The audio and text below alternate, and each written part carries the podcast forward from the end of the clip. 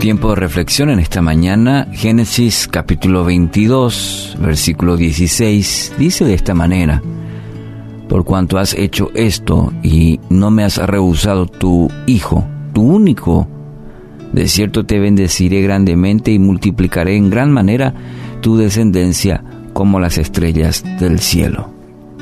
Estas son las palabras de Dios a Abraham cuando él y su esposa Sara ya habían pasado la, edad para tener hijos.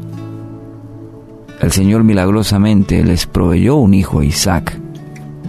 La historia relata que luego el Señor le ordenó a Abraham algo verdaderamente difícil para un padre, ponernos en, el lugar de, de Abraham, ofrecer a su único hijo en sacrificio.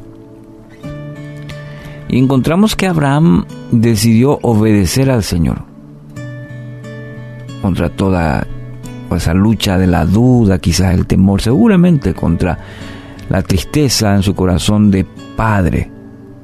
Pero él confió en que Dios cumpliría su promesa de bendición, de proveerle descendientes por medio de Isaac. Aunque el momento que estaba pasando era desde cualquier punto de vista incomprensible, por donde se lo mire, Abraham confió, confió en Dios, y debido a su obediencia confiada, Dios lo bendijo tal como lo había prometido. Muchas veces Dios obra de manera similar en nuestras vidas. Puede que le esté pidiendo que le entregue algo, pasando por momentos que no entiende. Todo lo que pasa en nuestra vida, según la palabra, tiene un propósito, no para causarle daño. Más bien Dios quiere asegurarse que su confianza esté firme en Él. Así que por difícil que sea, como quizás Abraham lo vio todo oscuro, así también usted confíe confíe en su Padre. Quizás esta situación que está pasando sea su Isaac, su momento de confiar plenamente en Dios, de rendir todo a los pies de Cristo. Quizás usted ya ha intentado mucho. Entonces, falta pasar esa materia de confianza en Dios entonces haga firme su decisión hoy.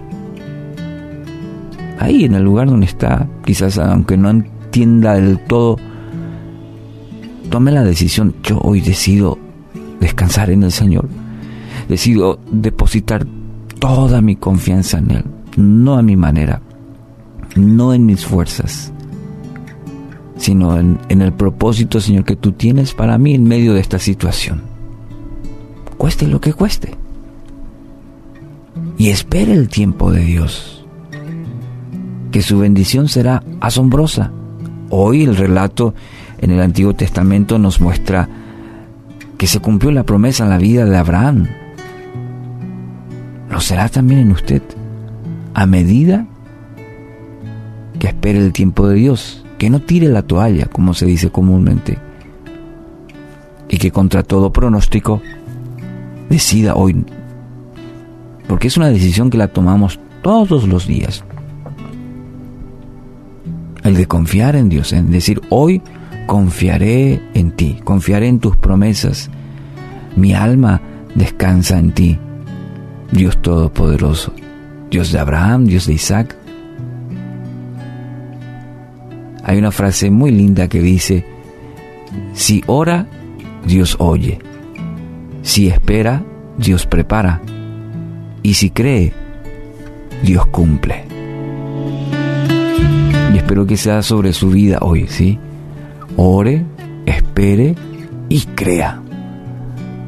Porque así tenemos la promesa de que Dios oye, Dios prepara porque tiene un propósito y Dios cumple porque Él es Dios soberano.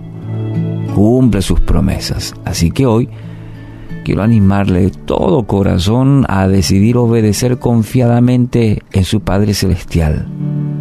Es la mejor decisión que puede tomar.